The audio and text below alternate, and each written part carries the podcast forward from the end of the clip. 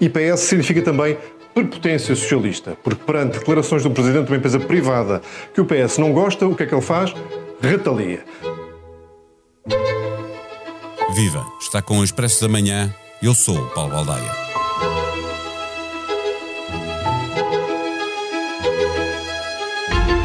Depois do CEO de uma empresa elétrica ter sido alarmista ao falar de um aumento de 40% já na fatura de eletricidade no mês de agosto, ao governo terá faltado a humildade de explicar ou pedir à ERS que o fizesse como funciona o mecanismo ibérico que coloca um teto no preço do gás para a produção de eletricidade.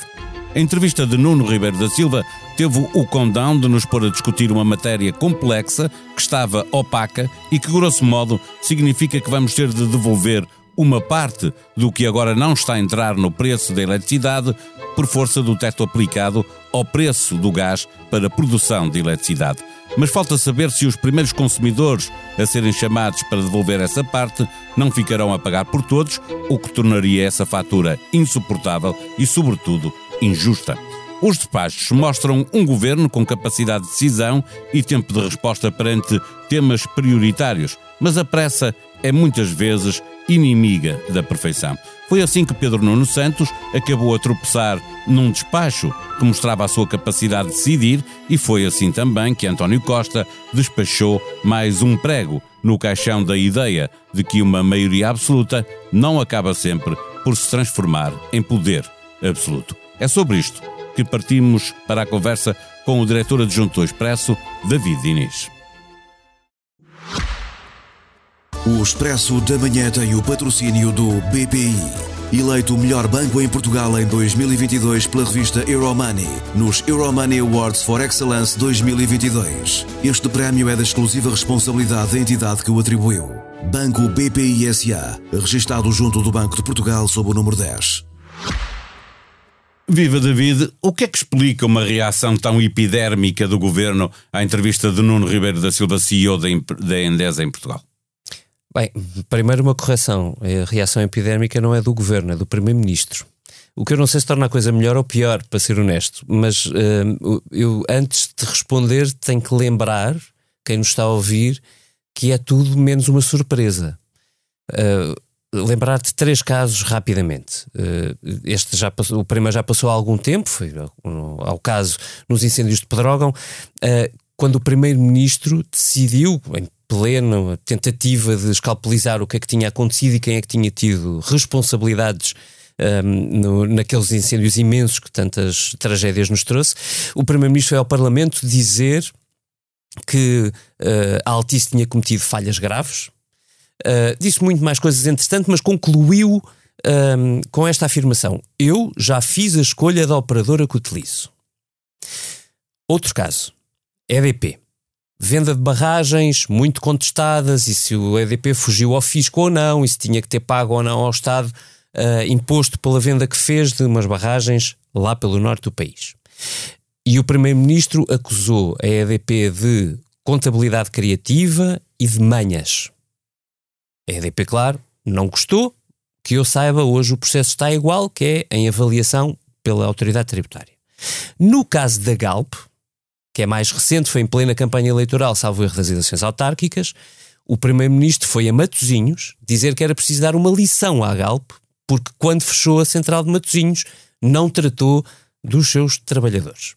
E, portanto, uh, isto só para lembrar, uh, o primeiro-ministro é assim.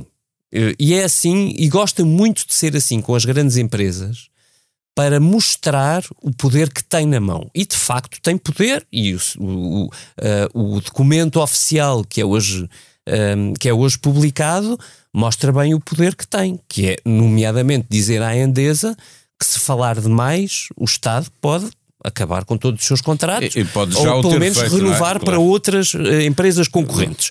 E pode fazê-lo a partir de hoje. Esse poder o governo tem é absolutamente discricionário. A questão é a maneira como o governo o utiliza. Uh, e se tem justificação para utilizar apenas por reação a declarações Aquilo que foi dito. do CEO a, a, a de uma empresa. seguinte, tu lembraste muito bem eh, eh, esses casos, a mostrar eh, que eh, não há como termos surpresa sobre a forma como o Primeiro-Ministro eh, eh, lida com estas dificuldades que tem com as grandes empresas, sobretudo com as grandes empresas, mas foi ou não uma, uma reação desproporcional do Primeiro-Ministro ao solicitar que que entidades públicas procurem alternativas, como tu estavas a referir, é, é, é um poder discrecionário do governo, obviamente, como qualquer cliente pode fazer isso, não é normal é que o primeiro-ministro seja a lembrar a quem tem que decidir que deve fazer assim. Certo.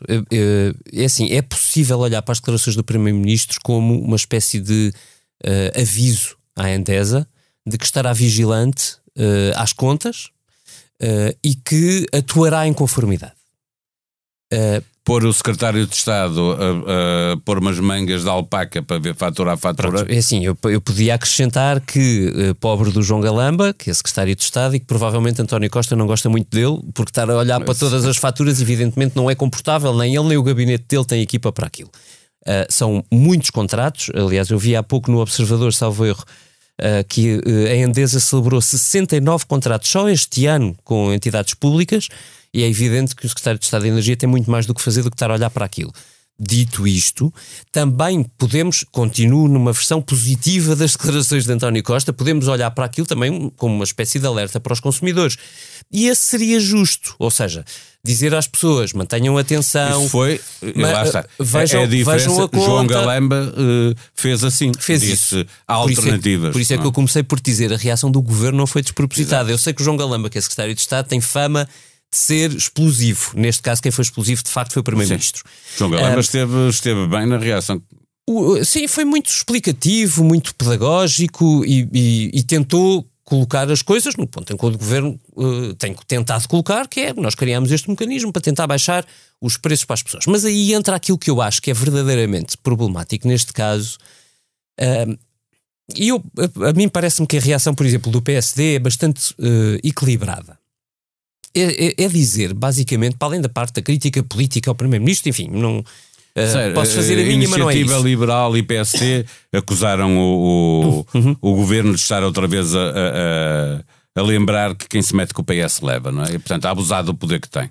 Pronto. Uh, uh, registado, uh, eu posso, a dado passo concordar, eu acho que é claramente uma reação, quer dizer, despropositada no sentido de não era caso para isto, quer dizer, a Endesa não fez nada de ilegal, quanto muito o Primeiro-Ministro pode desconfiar que vai fazer. E aí o tom deve ser outro. E para mas, isso existe mas, a ERSE. Mas é? vamos, isto é uma, é uma luta política e como disse o Primeiro-Ministro quando recebeu o Luís Montenegro, uh, isto é como no futebol, todos têm que estar preparados para as suas caneladas. Tudo bem, e a mesma coisa será com os privados. Agora, a questão de fundo é esta. Um, nós precisávamos de ter uma, uma explicação cabal do regulador, não é do governo. O governo é parte interessada, enfim, nós esperamos que esteja sempre a defender o consumidor, mas também foi o governo que montou o esquema, ou o mecanismo, como agora todos lhe chamam, e portanto é parte interessada de alguma maneira na defesa do dito era importante, para não dizer fundamental, que a ERSE, ao invés de fazer um comunicado mais ou menos vago, enfim, tem alguns dados que são importantes, mas que fosse concreta a dizer-nos exatamente o que é que está a acontecer e o que é que é previsível que venha a acontecer. E quando digo a nós, é a nós, consumidores, famílias, e a nós, consumidores, empresas. Porque uh, todos nós trabalhamos numa empresa, os que não estão desempregados, uh, felizmente, uh, e todos temos interesse em que de facto este mecanismo funcione. Isso é pressuposto. Agora precisamos ter a demonstração de cabal de que de facto ele funciona. Uh, e não é muito fácil perceber isso. Pelo menos não ao dia de hoje e com os dados que temos.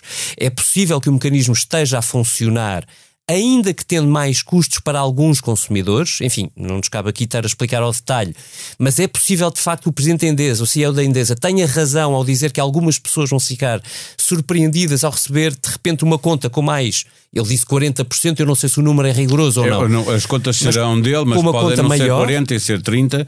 Certo, e ele ter a, razão questão, na mesma, na sim. substância, um, ou uh, uh, pode ser, até, isso até pode ser verdade, hipótese B, mas ao mesmo tempo podermos concluir que se não existisse mecanismos, essas mesmas pessoas estariam hoje a pagar mais, mais isso parece evidente. Como é possível dizer que mesmo com o mecanismo há pessoas que estão a pagar mais do que se não existisse? Portanto, eh, as três hipóteses são perfeitamente plausíveis e o, o, o problema é nós verdadeiramente nós não temos dados que nos digam. E o governo com uh, uh, o regulador, tem a obrigação de dizer-nos exatamente em que ponto de situação é que estamos. Como digo, houve alguns dados que, depois do início desta polémica, a seguir às declarações do CEO da, da, da Endesa, uh, nos disse que nos primeiros dois meses de aplicação deste novo mecanismo, só 18% e 29%, respectivamente, da energia consumida é que teve um, a aplicação deste mecanismo e, portanto, pode ter tido, nestes casos, uh, um, um custo maior, mas que ainda assim garantiu a regulador novos contratos, não é? novos contratos, portanto, na renovação. Este, este mecanismo aplica sobretudo para nós portugueses na renova, no, no, momento da renovação do contrato. Claro. Os outros estão protegidos porque o preço está contratualizado com a empresa de, de fornecedora de energia. Isso Todos os contratos posteriores a Mas 26 de abril. na renovação isto aplica-se sempre. E a questão é que, ou melhor, se tu me quiseres, eu vou dizer isto em termos genéricos, eh, levava-nos longe, o maior risco é que, com poucos contratos estão a ser renovados, mas as empresas de produção de gás têm que ser compensadas, que este pequeno grupo que está agora uh, a assumir este, este custo esteja a pagar por todos. Pelo, pelo benefício que é aplicado a todos. Portanto, pode haver na formulação do, do, do mecanismo um problema deste tipo. Não sou especialista, deixo isto para o Miguel Parado quando ele voltar de férias, mas, e quero mesmo fazer esse disclaimer, isto que eu estou a dizer pode não se aplicar. O meu ponto é o inverso, é eu preciso de perceber se isto, eu, consumidor, preciso perceber se, isto, se existe este risco. Porque eu vou olhar para a minha data de renovação do contrato e quero saber qual é o risco que ocorre ter uma fatura muito superior Ou àquela que eu estou a pagar. Se houver apenas 10% dos clientes a pagar o que 100% deveriam pagar, uhum. embora seja menos o que há para pagar, obviamente, sendo por menos gente, essas pessoas certo. vão pagar mais. É assim, eu, eu, eu gostava de concluir com isto, Paulo, que é eu admito, eh, é evidente que o governo, português e o espanhol, os governos neste caso, eh, foram muito bem intencionados, chegando a um acordo com a Comissão Europeia para aplicar este mecanismo, porque, em teoria, no papel, isto baixaria o preço da energia. O que eu estou a dizer, ou o alerta baixa, que eu deixo é, baixa. é possível. O, o problema é que o consumidor não olha para um cenário hipotético. Portanto, o consumidor, eu, consumidor. Quando chegar lá a fatura que vai ver. Eu, o que eu vejo é a fatura que me chega todos os meses. Não vejo a fatura hipotética de se não houvesse mecanismo. Portanto, se me chegar uma conta que de repente é 20% maior, 30% maior, 40% maior, eu vou ter um choque. E foi para isso que avisou o presidente da Endesa, o CEO da Endesa. Peço que desculpa. teve Portanto, essa, essa grande vantagem de nos, pôr a, de nos pôr a discutir uma coisa que estava Correto. opaca. E que é muito difícil e que não é fácil de explicar. Ela é por si só bastante complexa e o governo não tem nenhuma culpa disso. O mercado de energia é bastante complexo. Difícil de explicar. Mas o que eu acho que é preciso o governo perceber é que declarações ou guerras à Endesa não cobrem um aumento de fatura. Exato. Só cobre se o governo, se os consumidores perceberem explicados por alguém, seja o governo ou o regulador, insisto, preferencialmente o regulador, que uh, o diferencial, isso, Paulo, honestamente, isto devia estar na fatura. O diferencial de haver acordo, de haver mecanismo ou não, é este. Portanto, imagina um exemplo hipotético.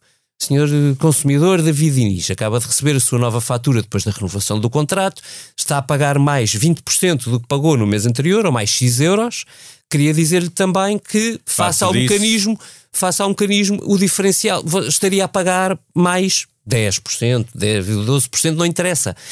Isto devia ser transparente. Hoje as contas de eletricidade, de energia, de tudo, são muito mais detalhadas do que eram, bancárias, são muito mais detalhadas do que eram, e ainda bem, para a própria proteção do governo, mas já agora para a nossa informação, transparência do Estado, isto era o que devia acontecer. Só isso protegia o governo, gritaria nunca resolveu.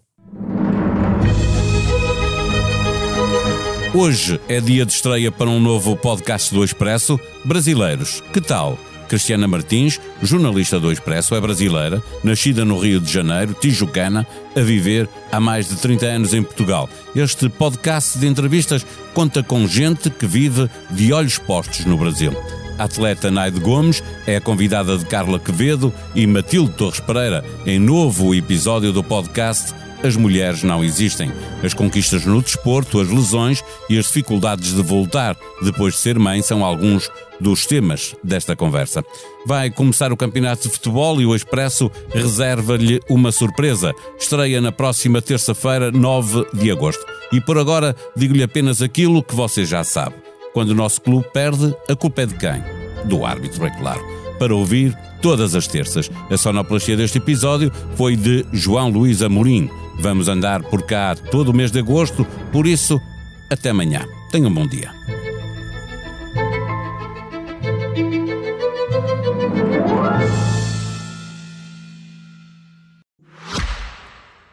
O Expresso da Manhã tem o patrocínio do BPI. Eleito o melhor banco em Portugal em 2022 pela revista Euromoney, nos Euromoney Awards for Excellence 2022. Este prémio é da exclusiva responsabilidade da entidade que o atribuiu.